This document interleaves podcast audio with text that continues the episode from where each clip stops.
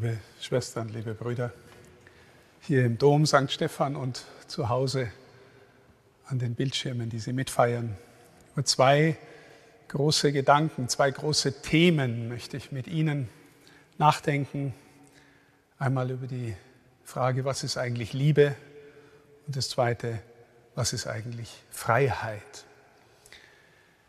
Im Nachdenken über das Anliegen, das in diesem Gottesdienst besonders am Anfang bedacht wurde, das Sterben der Menschen am Coronavirus und das Leid der Trauernden, ist mir ein Wort, das ich sehr liebe, gekommen von dem französischen Philosophen und Schriftsteller Gabriel Marcel. Gabriel Marcel hat einmal gesagt oder aufgeschrieben, jemanden lieben bedeutet zu ihm sagen, du wirst nicht sterben. Jemanden lieben bedeutet zu ihm sagen, du wirst nicht sterben. Das klingt zunächst sehr einfach, ist aber doch sehr tief und gar nicht so einfach nachzuvollziehen, zu verstehen, weil wir ja wissen, dass wir alle sterben werden. Wie also kann man dieses Wort fassen? Nun, im christlichen Sinn bedeutet lieben nicht einfach ich mag dich für mich, sondern bedeutet zuerst und vor allem, ich will, dass du bist und dass es dir in deinem Dasein gut ergeht. Ich will dein Gut und dein Gutsein. Und wenn ich will, dass der andere ist und dass es ihm gut geht, dann schließt das gewissermaßen innerlich aus, dass ich wollen kann, dass er vergeht. Ich kann dann nicht auch noch wollen, dass er stirbt. Das heißt, wenn Gabriel Marcel recht hat, dann kommt das Wollen der Liebe aus einer Quelle, aus einer inneren Quelle, die nicht nur endlich ist. Und tatsächlich, liebe Schwestern und Brüder, glauben wir ja als Christinnen und Christen, dass diese Welt aus Liebe geschaffen worden ist. Nicht, weil Gott sie braucht. Gott braucht uns nicht. Gott braucht die Welt nicht. Aber er will einfach, dass sie da ist. Und er hält sie jeden Augenblick im Dasein, so wie er jeden Augenblick jeden von uns im Dasein hält. Und das heißt, wenn ich in diese Liebesbewegung Gottes hineinfinde und ein Zeuge dieser Liebe sein kann und soll, dann ist der biologische Tod für ein Wesen wie uns keine Katastroph kein katastrophales Ende, kein Abbruch, kein Fall ins Nichts, sondern eine Episode, ein Durchgang.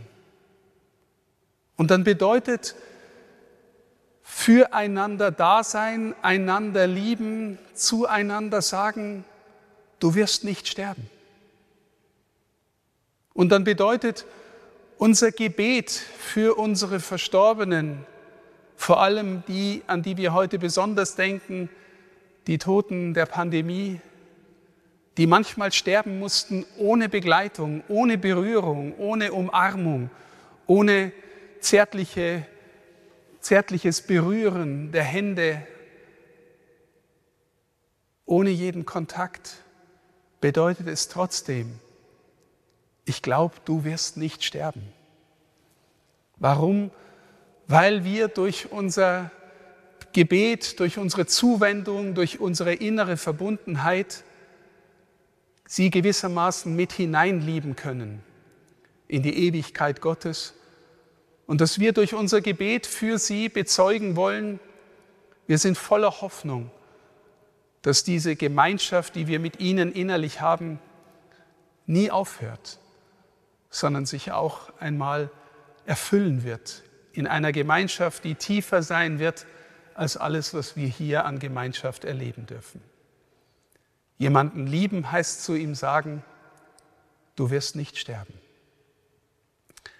Und liebe Schwestern und Brüder, derjenige, der uns das noch einmal in ganzer Tiefe und Radikalität verbürgt, ist unser Herr.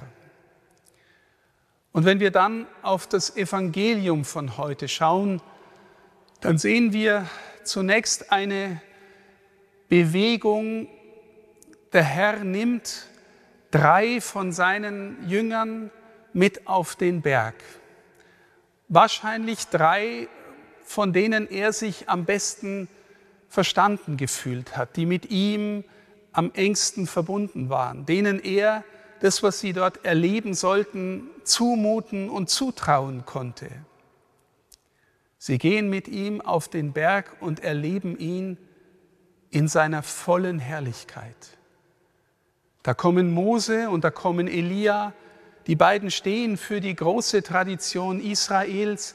Israel, wenn von seiner Geschichte und von seiner Tradition spricht, sagt es, das Gesetz und die Propheten, wie es im Gesetz und bei den Propheten heißt. Und da steht der Gesetzgeber Mose und der größte der Propheten Elia. Und sie reden mit dem Herrn und verweisen auf ihn und er leuchtet in seiner Herrlichkeit. Die Wolke kommt und bestätigt, das ist der geliebte Sohn.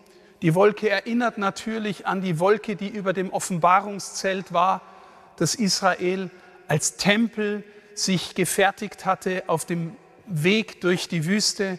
Und immer wenn Mose in das Offenbarungszelt ging, kam die Wolke als Zeichen der geheimnisvollen Anwesenheit Gottes.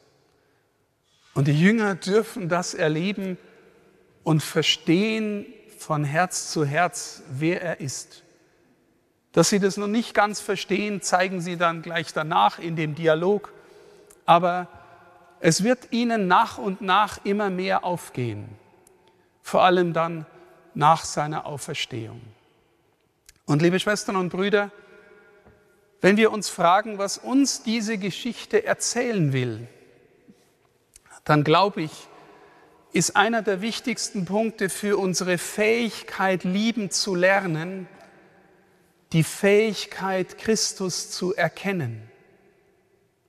Und zwar nicht nur kognitiv, nicht nur ich weiß manches über Jesus, ja, die Geschichte von heute, die habe ich schon mal gehört, weiß ich schon Bescheid, ich denke jetzt ans nächste Mittagessen, sondern ist dieses Erkennen etwas, was uns auch nahe geht.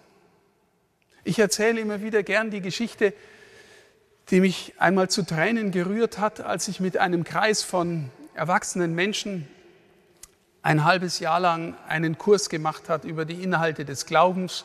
Und wir haben sehr viel miteinander gesprochen, sehr viel miteinander gebetet. Und am Ende dieses halben Jahres haben wir einen kleinen Rückblick gemacht über die Frage, was das jetzt bedeutet hat für jeden und jede. Und dann sagt eine Frau, die eigentlich sonst immer eher still war, intellektuell begabt, viel nachdenkend, sagt in großer Einfachheit, ich habe jetzt erst wirklich verstanden, dass es in unserem Glauben um Jesus geht. Und liebe Schwestern und Brüder, mir hat dieser eine kleine Satz Tränen in die Augen getrieben, weil ich gespürt habe, die Frau hat eine Art Tabor-Erfahrung gemacht. Sie hat nicht nur im Kopf darüber nachgedacht, sondern sie ist berührt worden von der Gestalt Jesu, von seiner Größe, Tiefe, Schönheit, Majestät, Faszination.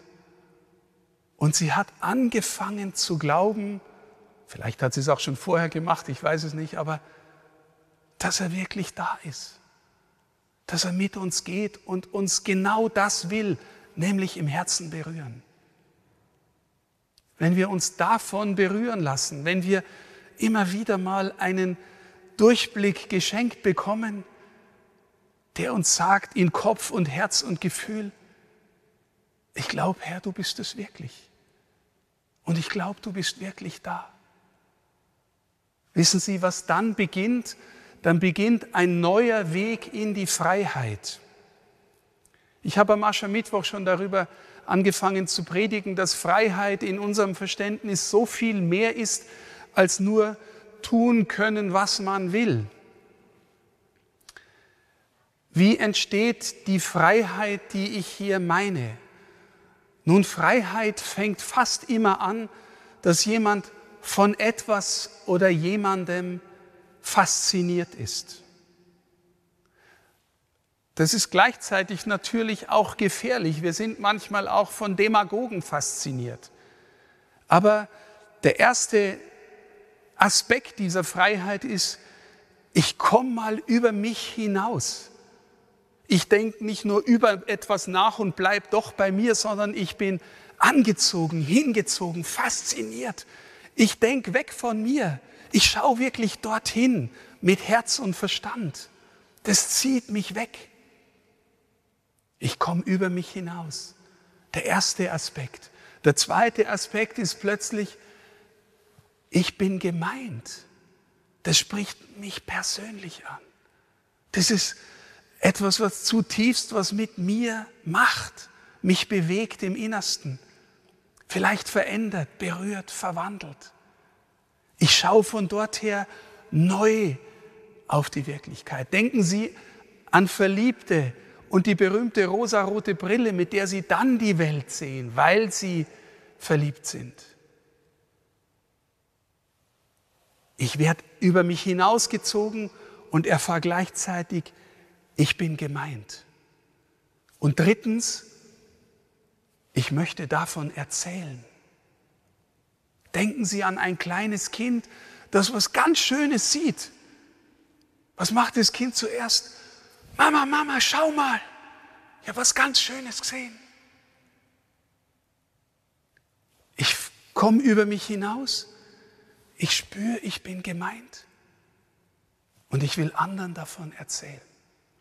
Liebe Schwestern, liebe Brüder, je mehr wir uns einlassen auf die Gestalt Jesu, je mehr wir davon berührt werden, je mehr wir uns anziehen lassen,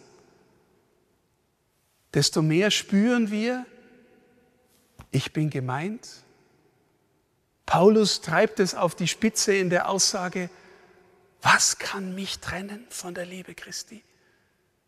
Kein Tod, keine Not, keine Kälte, kein Hunger, kein Durst, keine bösen Brüder. Ich bin gemeint. Nichts kann mich trennen. Und was ist die, das Ergebnis dessen, was er dann tut? Er will jedem davon erzählen, was er erlebt hat. Und liebe Schwestern und Brüder, in so einer Erfahrung liegt auch das Geheimnis von Berufung von jedem Menschen. Berufung heißt im Leben zu lernen, wofür bin ich eigentlich da? Wofür bin ich gemacht? Und wenn wir das im Licht Christi sehen, begreifen lernen, dann spüren wir, Dort, wo ich bin, kann ich Zeugnis geben. Kann ich ein Liebender sein. In meiner Familie, am Arbeitsplatz. Wenn ich es nicht in Worten sein kann, dann kann ich sein in der Weise, wie ich mit Menschen umgehe oder wie ich meine Arbeit mache. Oder mancher fühlt sich so angezogen von dem Geheimnis und sagt, dafür möchte ich eigentlich leben. Warum? Weil dieses Geheimnis größer ist als mein eigenes Leben weil dieses Geheimnis mich lehrt, zu jedem Menschen zu sagen, vor allem zu meinen Allernächsten, du wirst nicht sterben, weil du aus dem Geheimnis einer Liebe geboren bist, die viel größer ist als, als du selbst und dein Leben. Und ja, liebe Schwestern und Brüder, das ist das innerste Geheimnis unseres Glaubens. Er kommt, er will, dass wir ihn erkennen, dass wir von ihm berührt werden und was wir durch ihn je neu lernen, wofür wir da sind. Und am tiefsten sind wir dafür da, einander zu sagen, du wirst nicht sterben. Amen.